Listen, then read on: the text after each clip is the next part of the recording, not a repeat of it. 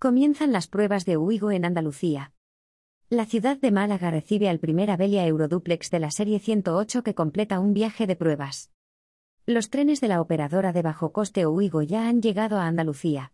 Esta noche, sobre las 2 de la madrugada, la unidad 108-812 ha llegado a los talleres de Málaga Los Prados donde ha sido fotografiada.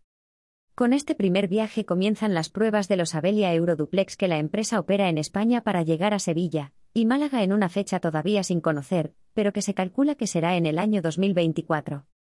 El retraso en el inicio de las operaciones en los recorridos Madrid-Sevilla y Madrid-Málaga se debe a la incompatibilidad de los equipos ETCS embarcados, del modelo Atlas de Alstom, con el sistema de señalización LZB existente en la que fue la primera línea de alta velocidad de España.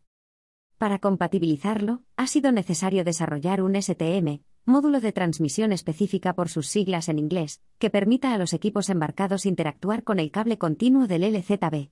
Un proceso que Uigo España defiende que se ha tenido que hacer desde cero. Sin embargo, entre Córdoba y Málaga está instalado el ETCS nivel 2.